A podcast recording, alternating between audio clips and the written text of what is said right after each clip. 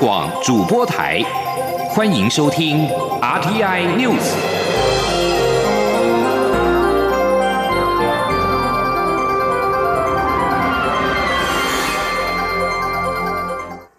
各位好，我是主播王玉伟，欢迎收听这节央广主播台提供给您的 RTI News。今天是二零二零年七月十六号，新闻首先带您关注两岸焦点。中央流行疫情指挥中心十五号宣布，从今天开始，两岁以下持我国居留证的陆籍子女将可入境。指挥官陈时中解释，考量防疫能量及人道需求，政府决定先从幼童开始松绑，下一步也会滚动检查评估下一个阶段的松绑对象。前林央广记者肖兆平的采访报道。考量国内防疫量能以及人道，中央流行疫情指挥中心指挥官、卫生福利部部长陈时中十五号宣布，七月十六号起，两岁含以下者持我国居留证的陆籍子女可申请入境，并需配合十四天的居家检疫规定。陈时中进一步表示，陆委会为了作业明确，明令第一波优先开放的适用范围。他说：“哦，那这两岁以下，哈，在陆委会这边，哦，他们就为了在作业上面能够明确，哈，所以他们就定两岁以下是指一百零七年七月七日含那以后出生的子女，那父母亲可以来陪同。好，那大致上哈是这样的一个情形。我们先从两岁以下。”好，先开始来开放。陈时中表示，在指挥中心考量中国大陆疫情以及陆委会评估有相当入境人数下，因此以分批逐步的方式开放申请入境。他说：“哎，这个很整体的数字还是在陆委会那边。好，那我们大概就是说没有既定的时间表，不过既定的方向。”好，是根据这样的一个防疫的需要，好，还有当然是相关的一些人人道人情的情况，那逐步的放松这样的一个方向是要走的。陈时中表示，两周前就提过开放陆配子女入境时程就快了，如今通盘考虑下就拍板第一步，当中并没有突然的政策转折。陈时中会后受访表示，不光是父母可陪同，如果有符合入境资格的第三人，也可以受托带有居留证的幼童入境。他也说，两岁标准是由陆委会决定，而考量原因之一是户籍还没选定。他。强调，任何开放政策都需要先找一个标的进行，如果运作没问题，就可以再松绑一点。指挥中心表示，现阶段的防疫与人道还很难两全其美，无法让所有人满意，还请各界谅解。下一步会针对实施情况与疫情，再评估是否有调整空间。如果民众有疑义，也可以咨询一九二二。中央广播电台记者肖兆平采访报道。即日起，台湾开放国人两岁以下持居留证的陆籍子女入境。大陆委员会对此进一步说明，这次是政策松绑的第一步，是兼顾人道与弱小优先的选择。后续会观察实施情形，再做进一步的评估，逐步调整。另外，境外新生将能够来台。教育部十五号傍晚宣布，将从七月二十二号起开放十九个低风险与中低风险国家和地区的境外学位新生来台，而且提前一周公布，以利各大专校院联系新生办理签证等相关事务。振兴三倍券在昨天正式上路，民众可至邮局或超商领取纸本实体券。行政院也派出了秘密客到各县市邮局或超商观察运作状况并回报。因为各项分流措施奏效，除了少数门市之外，首日领取秩序大致良好。根据经济部统计，开放首日总计有两百四十三万一千七百三十四人完成领取，其中在超商、超市领取的有一百七十四万三千两百零三人，邮局临柜购券的人数为六十八万八千五百三十一人。行政院官员表示，第一天多数门市仅有两三人排队，或是无人排队，并没有出现像口罩实名制初期大排长龙的情况。而在第一天的上午，人潮较为踊跃，一度因为系统后台涌入太多的交易，在上午十点启动了流量管制，但是并没有发生宕机的情况。十点三十分之后全面恢复服务，中午过后则是都很顺畅。官员指出，因为事前规划的各项分流措施奏效，如数位绑定、超商第二梯次预购、晚鸟优惠、邮局推出网络或电话预约、身份证单双号分流等等，绝大多数要领取三倍券的民众都有领到，处理量稳定维持在每个小时约二十万到二十二万份左右。依照口罩实名制的经验，开卖前三天属于高峰期，而今天是身份证双号可以到邮局领券的第一天，以及接下来碰到三倍券上路之后的第一个周末，民众可能会开始想要消费，所以即日起到周末，行政院都会紧盯领券的状况，持续关注财经焦点。中央研究院经济研究所在十五号公布最新的经济成长率预测，预估二零二零年实际的经济成长率为百分之一点一五。中研院分析，全球经济因为疫情反复而复苏缓慢，将抑制我国的外贸动能。但是在科技产业支撑和政府纾困与前瞻计划带动之下，台湾经济渴望逐步回温。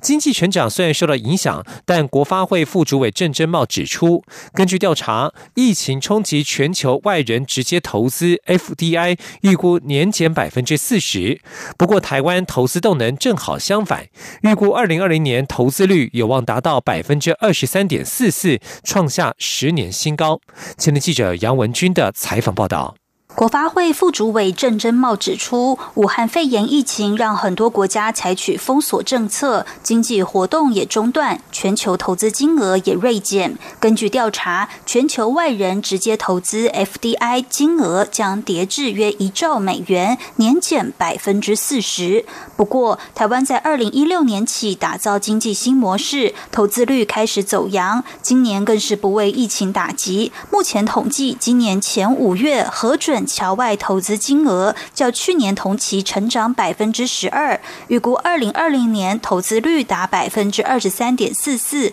创下二零一一年以来的最高纪录。郑珍茂分析，美中贸易战让台商注意到必须分散风险，不能集中单一市场，而疫情更让企业发现，分散生产基地之外，也应该将基地放在安全的地方。台湾防疫表现亮眼，就成为最安全的地方。郑珍茂说：“对对，所以基于这些理由，大家觉得台湾事实上是一个最安全的地方，哦，那所以就是，尤其是大家在讲这个疫情影响，除了分散风险之外，另外就是一个短链，你要短时间之内就能够收集必要的这个原物料，然后就能够供货。那台湾有这样的条件，所以很多的厂商就决定把这些呃高附加价值的的生产基地搬回来台湾。”郑珍茂也乐观认为，这些投资不是短期趋势，因为台湾整体投资环境好，包括租税环境、基础建设改善，才会吸引国内外投资来台湾。中央广播电台记者杨文君台北采访报道。国安基金在十五号召开第二季的例会，尽管当前国内疫情趋稳，台股站上一万二的关卡，但疫情仍在全球蔓延，决议持续护盘，继续执行任务，直到疫情结束。累计国安基金进场至今已经护盘了一百一十八天。武汉肺炎 （COVID-19） 疫情冲击经济，全球股市剧烈波动。国安基金管理委员会在三月十九号盘后召开临时委员会，授权国安基金进场护盘，若有需要可及时进场救市。而当天台股的收盘指数为八千六百八十一点三四点，到昨天为止收盘的台股指数已经涨到了一万两千两百零二点八五点。美国总统川普十四号宣布签署行政命令，终止香港优惠待遇，来反制中国强推港区国安法。中经院董事长曹天旺十五号指出，香港关税优惠不在，以香港做转口贸易的台商将有立即的冲击。至于外界忧心的美元是否与港币脱钩，他则是认为，许多美国企业资产都在香港，若是立即脱钩，也会对美国企业造成影响，短期内应该不至于发生。前天央网记者谢嘉欣的采访报道。为反制中国施行港区国安法，美国总统川普十四号不但宣布签署香港自治法，还签署一项行政命令，正式终止香港优惠待遇，将比照中国大陆，香港不再享有特权与特殊经济待遇，也不能再从美国进口敏感技术到香港。中经院院长曹天旺十五号赴三三企业交流会做专题演讲时指出，若香港贸易关税优惠不在，对香港本身影响不大，因为消美出口的占比仅有百分之一点二，但对利用香港做转口贸易的台商则有冲击。另外，特殊待遇取消后，香港人才流动会渐渐受到影响，使国际企业的设点意愿降低，且美国敏感技术出口管制也会造成香港产业转转型受阻。曹天旺表示，各界都关注美元和港币的联系汇率制度是否取消，他认为此事还有待观察，至少不会立即脱钩。他说：“我们的看法是，不至于一下就就脱。”因为对美国来讲，它有很多企业，它的清算设点都还是在香港，所以它有那么多的资产，那么多的企业在那里。如果把这个这个美元跟港币的这样的脱钩，对美国不见得是是好，所以这个这个还有待有待观察。曹天旺表示，美中角力持续，香港的转运及金融枢纽地位前景悲观。不过整体来说，香港特殊待遇取消其实是台湾的机会。三三企业交流会理事长许胜雄指出，透过香港做转口贸易的台商需重新思考应应方式，企业界都已经开始做准备。他并表示，美国大选在即，短期内对中国的态度不会放软。面对美中角力持续紧张，台商需深化切割布局，也就是在全球布局架构下，将销往美国市场的生产移出中国，但针对中国内需市场或其他区域的生产，则可能留在中国，因为当地有完整的产业链与较好的产品竞争力。中央广播电台记者谢嘉欣采访报道。也持续关注美中关系。美国国务卿蓬佩奥十五号表示，凡是认为中国侵犯自身南海主权主张的国家，美国将予以支持。不过，他也暗示，美国将以外交而非军事手段支持。蓬佩奥十三号发表声明，正式认定中国南海主张为非法。他在十五号的记者会上表示，美国将在多边机构、东东南亚国家协会以及透过法律应应等方式，提供美方能给予的协助。美方将动用所有能用的工具。他并且强调，中国未能为南海九段线主张提出清楚的法律依据，世界不会允许北京将南海当成自家的海上帝国。另外，蓬佩奥还表示，美国将对华为等中国科技公司的部分员工实施签证限制。他并且表示，英国要除去电信网络所使用的华为设备是越快越好。美中关系局语不断，中国外交部副部长郑泽光十五号召见美国驻北京大使布兰斯塔德，抗议华府就港区国安法寄出相关制裁，并扬言会采取报复行动。郑泽光指出，美方作为是对中国内政的粗暴干涉，严重违反国际法与国际关系基本准则。中方将对美方相关实体和个人实施制裁。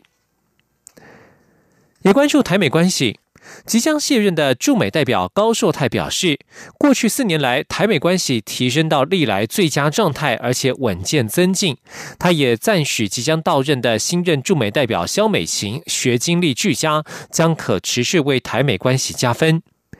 由于美国俗称武汉肺炎的 COVID-19 疫情仍相当严峻，为了维持该有的社交距离，高树泰在卸任前婉拒乔燕的邀约，改以辞行信件向侨界告别，感谢侨胞朋友四年来的多方协助、鼓励与支持。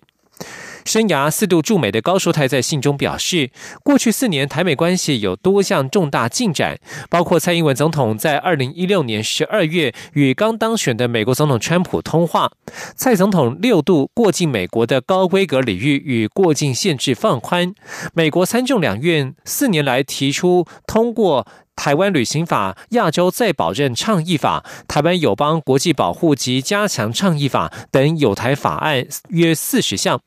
另外，美国副总统彭斯、国务卿蓬佩奥等人都曾经公开发表言论或专文推文，肯定台美关系。台湾也在二零一七年加入美国全球入境计划，便利台湾民众赴美经商旅游。继续要关注的是印度与中国方面的关系。面对中国海洋军事扩张，印度与欧盟在十五号举行第十五届印度与欧盟高峰会，会后发表联合声明及战略伙伴关系蓝图，强调双方将建立定型安全磋商，建立海上安全对话及海军等合作。根据印度办公总理办公室的声明，莫迪在峰会以印地语致辞时强调，印度与欧盟都拥有民主、多元化、包容性以及国际制度的尊重、多边主义、自由、透明等普世价值观。在俗称武汉肺炎的 COVID-19 疫情之后，全球经济领域出现新的课题，要求国方民主民主国家之间加强合作。虽然没有点名中国，但是莫迪所提到的民主、多元、对国际制度的尊重，以及多边主义、自由与透明等普世价值，都是外界批评中国未能拥有或遵循的价值。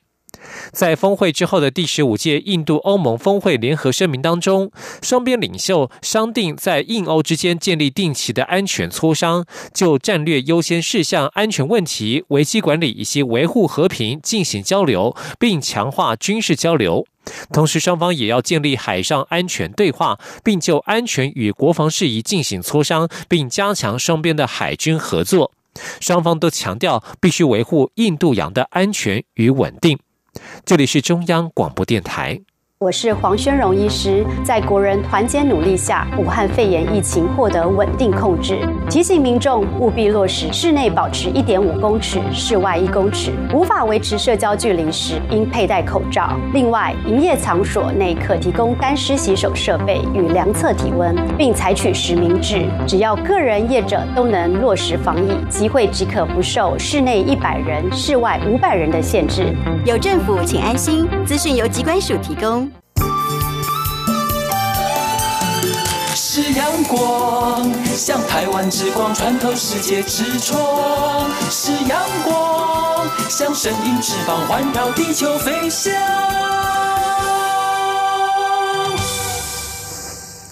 各位好，我是主播王玉伟，现在时间是上午的六点四十七分，欢迎继续收听新闻。第三十一届流行音乐金曲奖入围名单在十五号揭晓。出道十七年的原住民族歌手阿豹，以《母亲的舌头》专辑一举入围年度歌曲等八大奖项，成为最大赢家。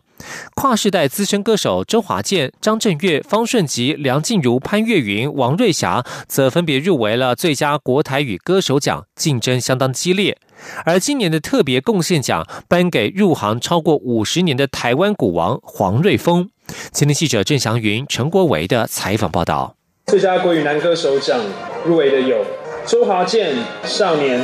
追上巷子内。第三十一届金曲奖受到疫情的影响，入围名单延后三个多月公布。今年竞争同样超激烈，最佳国语男女歌手奖都有六人入围，周华健、J. 上、张震岳、黄明志、吴青峰、裘德将争夺歌王；王若琳、梁静茹、邓紫棋、许哲佩、杨乃文、魏如萱将角逐歌后。曾在二零零三年拿下金曲奖最佳重唱组合的阿豹，今年以《母亲的舌头》专辑一共入围年度歌曲。原住民语专辑、原住民女歌手、作曲、作词、编曲、年度专辑及专辑制作人等八个奖项。本届评审团主席陈振川表示，八十多位评审当时第一次听到这张专辑就感到很惊讶。他透过非常厉害的制作，让它变成是一个聆听广度非常广的专辑。就是即使你完全不懂这些语言在表达的故事是什么，你一样会被这个音乐打动。所以他在各个技术项目上面都会得到很高的分数。所以他成为今年八项的。入围大赢家。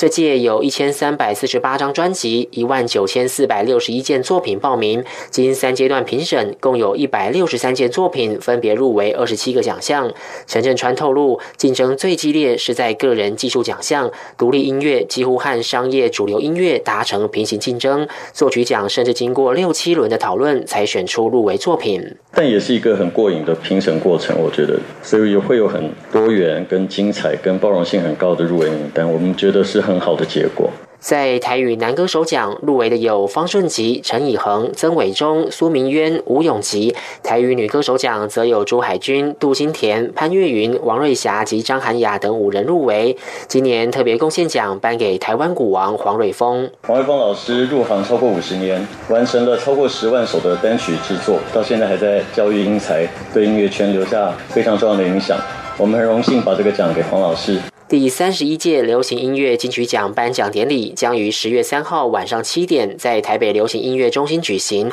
由台视进行现场直播。中央广播电台记者郑祥云、陈国伟台北采访报道。继续要关注的是影视产业的重要修法。NCC 委员会在十五号审议通过全球第一部规范影音串流平台的 OTT 专法《网际网络视听服务管理法》草案。纳管的对象除了具一定规模或影响力的大型 OTT 业者，以及例如 Netflix 等等，应该向 NCC 办理登记，否则可处新台币十万到一百万元的罚款之外，还必须定期向 NCC 提供订户数、营业额以及相关营业资料，同时透过刚开。公开揭露当年度的自制或合制的本土节目具体措施及比例。至于一般的业者，则是采取自愿登记制。另外，针对外界瞩目的爱奇艺及腾讯等中国大陆 OTT 业者未经两岸人民关系条例许可及大举跨海来台非法抢市的问题，草案也明定，电信事业或设置公众电信网络者，不得提供所需的电信设备或网络及云端服务，而且必须配合主管机关拦阻非法内容，否则将重处业者五十万到五百万元的罚款。NCC 主任秘书肖启宏表示。NCC 委员会十五号审议通过全球第一部规范影音串流平台的 OTT 专法《网际网络视听服务管理法》草案，纳管对象除具一定规模或影响力的大型 OTT 业者，如 Netflix 等，应向 NCC 办理登记，否则可处新台币十万到一百万元罚款外，还需定期向 NCC 提供。订户数、营业额及相关营业资料，同时公开揭露当年度自制或合制的本土节目具体措施及比例。至于一般业者，则采自愿登记制。另外，针对外界瞩目的爱奇艺及腾讯等中国大陆 OTT 业者，未经两岸人民关系条例许可及大举跨海来台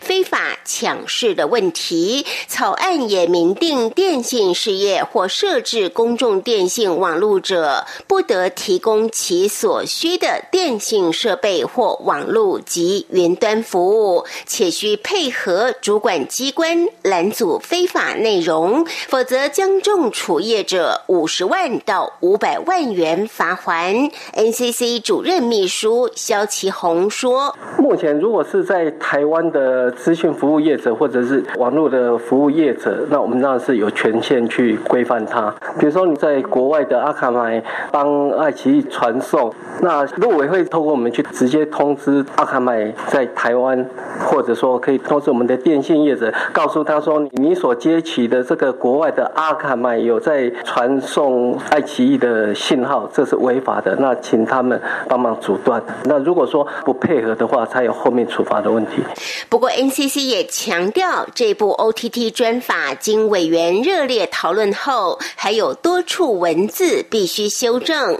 预计下周签合后才会将草案条文上网公告，并对外征询意见。六十天后再送委员会讨论是否修正，最后还要送到行政院及立法院审议。因此，正式的条文内容以及正式上路的时。间尚难预料。中央广播电台记者吴丽君在台北采访报道。